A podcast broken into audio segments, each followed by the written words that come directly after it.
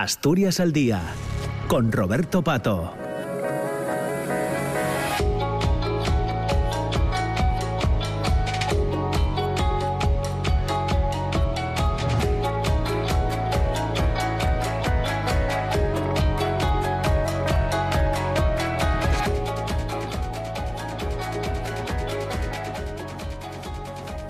Hola, hola, ¿qué tal? Eh, buenos días, son las 10 de la mañana y casi 8 minutos. Entramos en la segunda parte de- del programa de, de Asturias al Día. Ya les decía que queríamos conocer detalles de una exposición que se inauguraba a finales de la pasada semana. eh, que se puede ver en, en- en Oviedo. Es una exposición titulada Ellas son la, la revolución, que recoge testimonios de la lucha de las mujeres afganas bajo el dominio eh, talibán. Y para conocer los detalles de esta, de esta exposición están con nosotros Micaela Domínguez y Diana García, que, eh, que forman parte de Amnistía Internacional en Asturias. Diana, ¿qué tal? ¿Cómo estás? Buenos días. Hola, muy buenos días. Muy bien, Roberto. Muchas gracias. Y eh, Micaela Domínguez, ¿qué tal Micaela? ¿Cómo estás? Buenos días. Hola, ¿qué tal? Muy buenos días. Muy bien. Muy bien. Llevas cuestiones de género en Amnistía, ¿verdad, Micaela? Correcto. Sí, sí. Ujú. Bueno, mm, se inauguraba eh, la pasada semana, ¿no? A finales de la pasada semana, Diana. El jueves sí, se inauguró en un acto ahí en el claustro de la universidad con el rector y teníamos también, bueno, pues a una profesora que es socia y activista de Amnistía Internacional, Eva García, y una refugiada afgana que, que está, lleva aquí dos años en Asturias, Adela Omid, que tiene 23 años y que, bueno, estaba estudiando en Afganistán y... Y bueno, cuando llegaron los talibanes ese 15 de agosto de 2021, se cogió una mochila y con su madre y se fueron al aeropuerto. Y, y aquí está acogida en Asturias y bueno, ya habla español perfectamente y nos pudo contar pues, pues todas esas experiencias terribles que supone ser una refugiada y además una mujer y de una etnia que allí está muy perseguida, que es la Hazara. Vale. Eh, bueno, son por tanto testimonios de, de mujeres, creo que de 16 mujeres, Diana.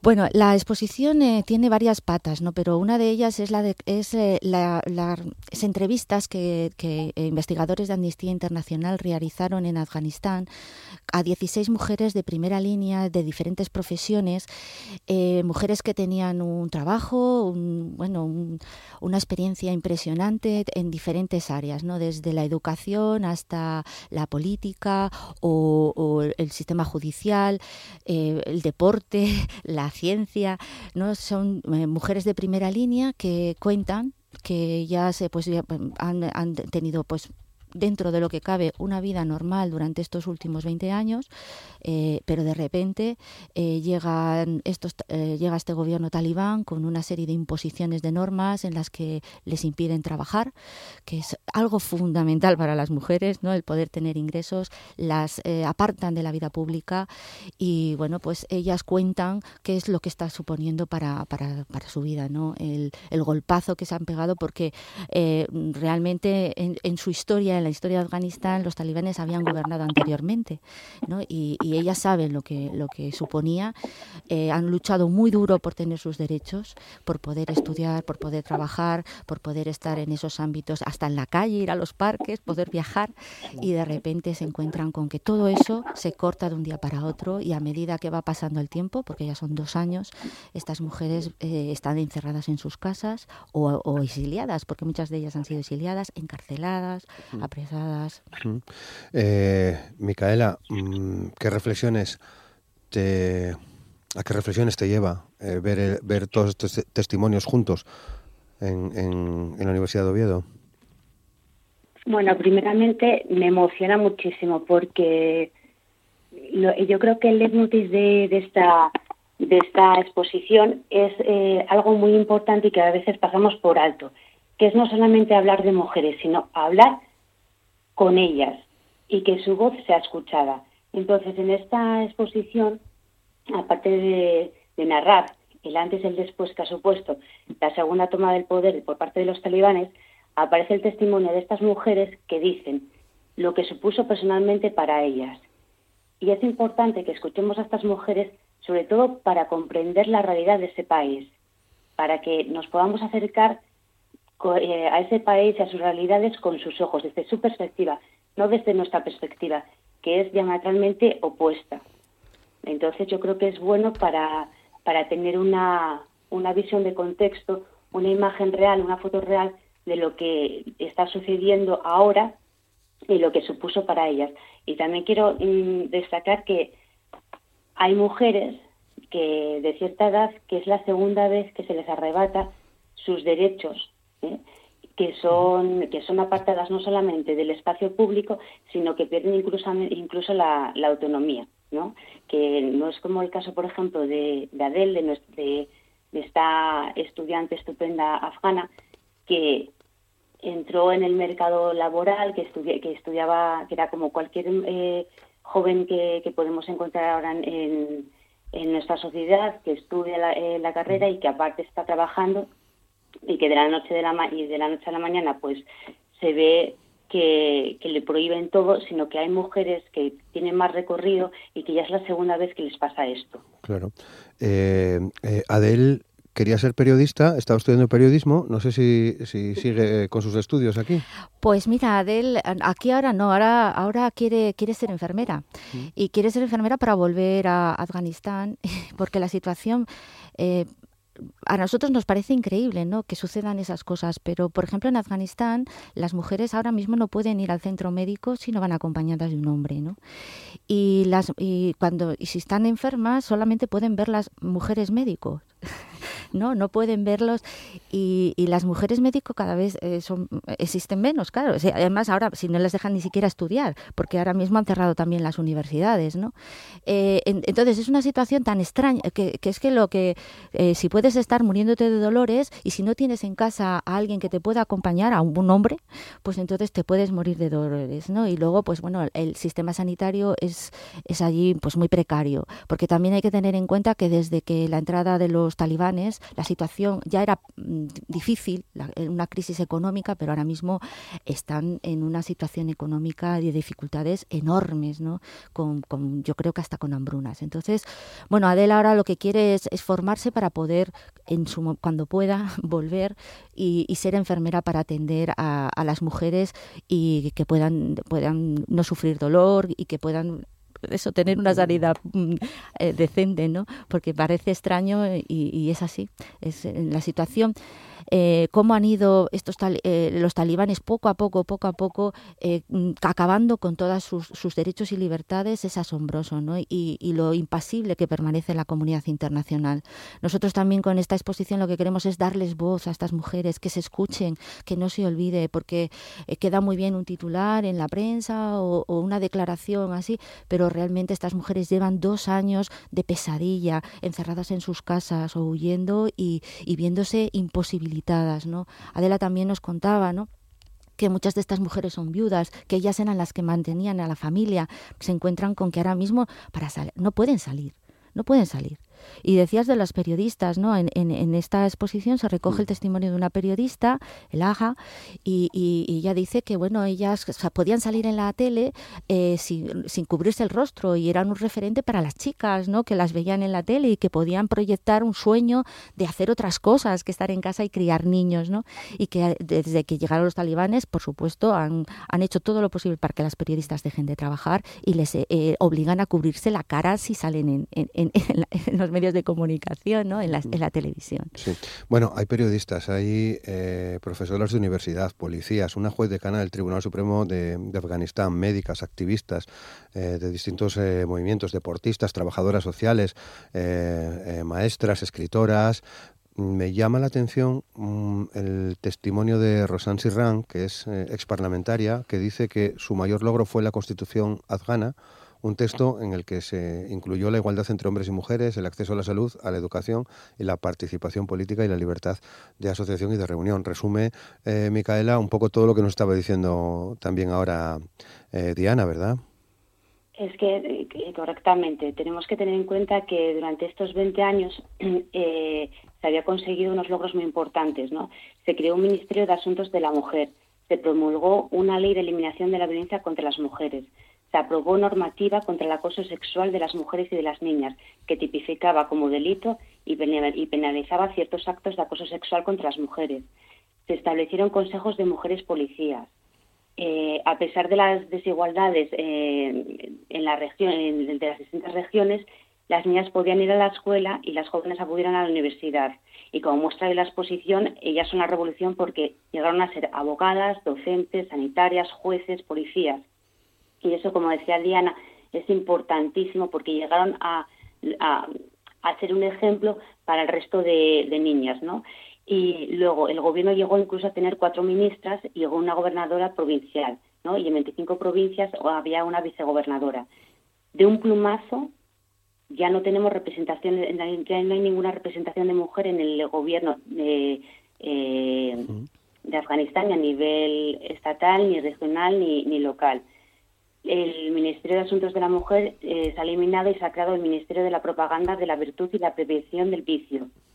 Las mujeres deben abstenerse de presentarse a trabajar hasta que se establecieran sistemas adecuados, con lo cual, salvo, como comentaba previamente Diana, salvo ciertas profesiones, eh, las mujeres no pueden trabajar. Estas ciertas profesiones eran, eh, bueno, son eh, en, el sistema médico,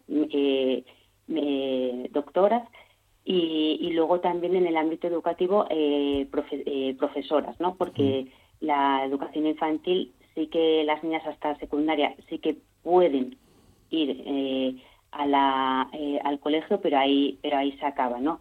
y en la universidad pues ahora ya las eh, ya las profesoras universitarias que impartían clase a, las mujeres las mujeres pues ya nada desde el otoño pasado también se ha cerrado las universidades y luego mm, hay determinados detalles que son muy importantes y que mm, nos pueden eh, dar una visión muy clara de cómo es la situación ahí que están viviendo las mujeres y las niñas esta primavera se les prohibió a las mujeres ir a los parques con sus hijos y a principios de este mes eh, se, cerraron las peluquerías. Las mujeres ya no pueden ir a las peluquerías. Esto que puede sonar como un poco trivial, un poco trivial diciendo, bueno, pero mm. las peluquerías, ¿para qué? Tenemos que entenderlo en, otra, en otro sentido. Las peluquerías eran centros de reuniones en los que se podían reunir y hablar las mujeres, compartir sus experiencias. Hasta este punto llegamos a que, a que la prohibición sea absoluta, que no se puedan reunir, que no puedan hablar, que no puedan compartir sus... Eh, eh, eh, Sus reflexiones, Exactamente, es la, eh, la invisibilidad, la silenciarlas, invisibilizarlas, pero mm, totalmente, y que pierdan la autonomía el aislamiento total, ¿no? Es encerrarlas en sus casas y luego eh, también en mayo del 2022 impusieron los talibanes el uso del velo integral, es decir, taparse desde la cabeza hasta los pies, ¿no? Solamente enseñando los ojos puede ser, bueno, o si utilizan el burka es una rejilla eh, simplemente, ¿no? Pero eh, la obligación de, taparte es que es como eres como una sombra en las calles, ¿no? Y, y luego existe este ministerio que decía con ese nombre tan que nos pone los pelos de punta, ¿no? Para la propaganda de la virtud y la prevención del vicio. Eh, eh, antes había un ministerio de, igualdad, de mujer, y, e, ese, ministerio lo han cambiado y desde ese ministerio están imponiendo una serie de normas sobre la moral, sobre, bueno, pues es demostrar un mechón de pelo o eso, mm. el que no hayas cubierto adecuadamente. Además, pues te pueden parar por, la calle y, meterte en la cárcel tranquilamente eh, y estar allí aislado y aislada sin, sin que tu familia lo sepa, ¿no? Es un aislamiento completo de la, de la mujer. Mm. Bueno, eh, tiene una clara vocación de concienciación esta exposición. Ellas son la revolución, que se puede ver hasta finales del mes de agosto en el claustro bajo del edificio histórico de la Universidad de Oviedo, en, en, Oviedo. Eh, pero es posible, eh, no sé si es la intención también de Amnistía, Diana y Micaela, es posible dar algún paso más, es decir, está claro que, mm, que son crímenes lo que se está cometiendo contra las mujeres. Lo, primero es escuchar, es saber lo que está pasando, ¿no? Porque si nos dejamos ver solo por los medios de comunicación no nos llega toda esta información, ¿no? Pero saber lo que está pasando, nosotros invitamos a introducirse en nuestra página, en Actúa eh, Amnistía Internacional, y eh, también eh, hemos hecho muchas actividades aquí en Asturias, ¿no? Con la idea de sensibilizar, de, que la gente actúe, ¿no? Desde sus casas. yo quiero también destacar la participación en esta exposición de, gente asturiana, ¿no? La, diseñadora, la, por ejemplo, la diseñadora que, que ha, hecho todo esto es Marta Fermín de, Cero Creativo, que es asturiana. Las fotografías que se han utilizado, pues también es de una es de un colectivo, el colectivo Milenta Mujeres, que han hecho cosas en Afganistán y nos han cedido fotos de, de Laura Cortiñas.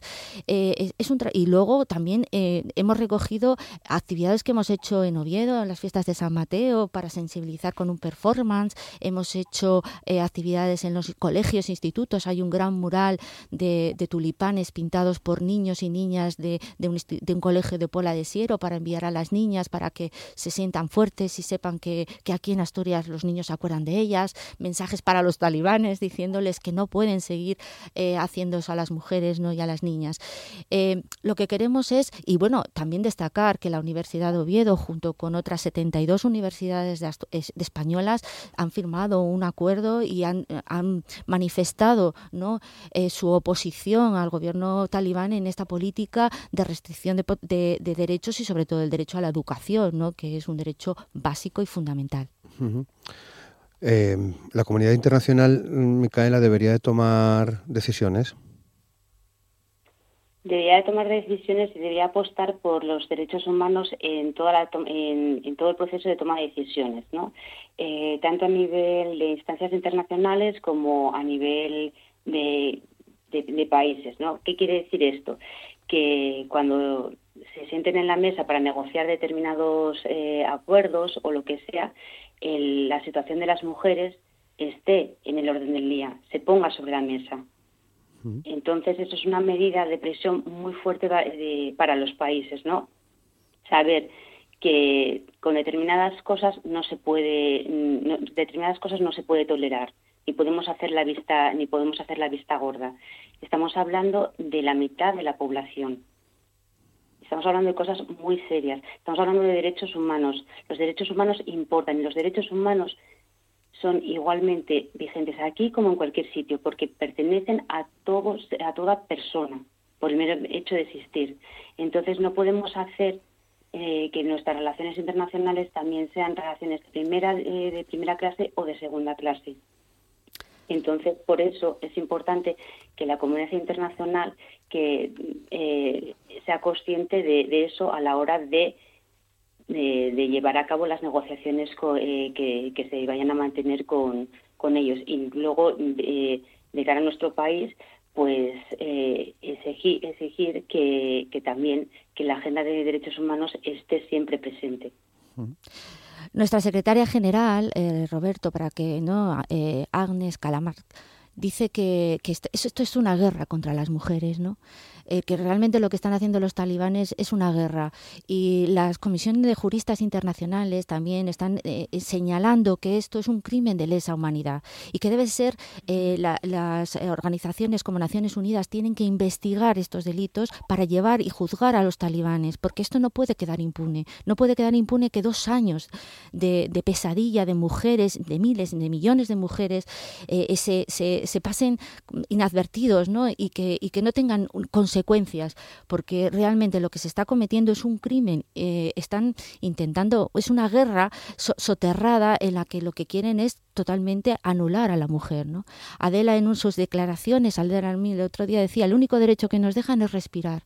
¿no? Yo creo que ni eso, porque muchas de las mujeres que están ahora encerradas en sus casas deciden hasta suicidarse ante, ante la pesadilla que están viviendo, porque no ven salida. ¿no? Entonces, eh, el llamamiento que se hace a la comunidad internacional es hacer todo lo posible ya, tomar medidas eh, drásticas para que realmente el gobierno talibán desista de esta política sistemática de acoso a las mujeres y luego también eh, que haya una política de acogimiento y refugio a, las mujeres, considerando que, están siendo perseguidas solamente por ser mujeres en su país. Claro. bueno, pues una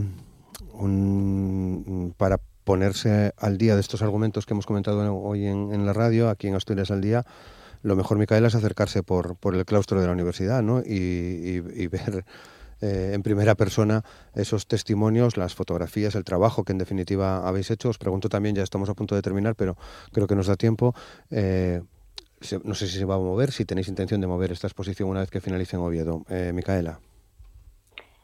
Sí, lo primero, pues invito a toda la gente que esté en Oviedo que pase a ver la, exposición porque realmente merece, la pena. Eh, y luego, en segundo lugar, pues el, objetivo de esta, de esta exposición es que sea una exposición itinerante que para que el mayor eh, número de gente pueda pueda ver la situación en la que están ahora las niñas y las mujeres en Afganistán. Y luego mm, pues bueno eh, como dice el eslogan de Amnistía Internacional el mundo puede cambiar pero no va a hacerlo solo. Esperemos que luego sea una exposición en la que muestre el horror vivido por las por las mujeres porque ya con la presión internacional y con la presión de que podamos hacer nosotros los ciudadanos la situación de las mujeres y de las niñas en Afganistán se logre revertir y vayan recuperando lo que costó tantísimo, tantísimo tiempo y sacrificio y sufrimiento, ¿no? Que las mujeres vuelvan a, al, espacio vital, que vuelvan a, que vuelvan a, la, a, la, vida laboral y a recuperar su autonomía, su voz ¿eh? y, su, y su vida. Bueno, pues decir, que nosotras no las olvidamos. No, gracias Roberto por no olvidar a estas mujeres. Gracias a todas las personas que puedan acercarse a la exposición y difundan esta información. No podemos olvidarnos de este crimen. No podemos olvidar a estas mujeres. Tenemos que hacer lo posible para ayudarlas. Diana García, Micaela Domínguez, de Amnistía Internacional. Muchas gracias, Micaela. Muchas gracias, Diana. Gracias a ti. Muchas gracias a ti. Nos vamos, son casi ya las diez y media de la mañana. Recuerden que mañana eh, tenemos el debate de investidura desde la Junta General del Principado. Feliz lunes, hasta mañana. Gracias.